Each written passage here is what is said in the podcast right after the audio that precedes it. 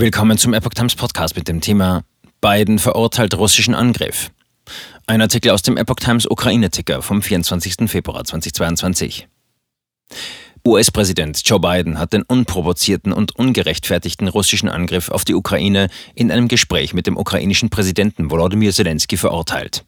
Er habe ihn soeben über die weiteren geplanten Maßnahmen gegen Russland von Seiten der USA und der westlichen Verbündeten unterrichtet, inklusive harter Sanktionen, erklärte Biden.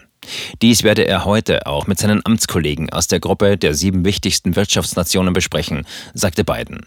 Zelensky habe ihn gebeten, die Staatenlenker aufzufordern, sich klar gegen Präsident Wladimir Putins schamlose Aggression auszusprechen und dem ukrainischen Volk beizustehen, erklärte Biden.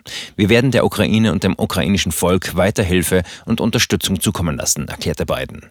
Biden hatte den von Russland vorsätzlich begonnenen Krieg zuvor bereits verurteilt und weitere Sanktionen angekündigt.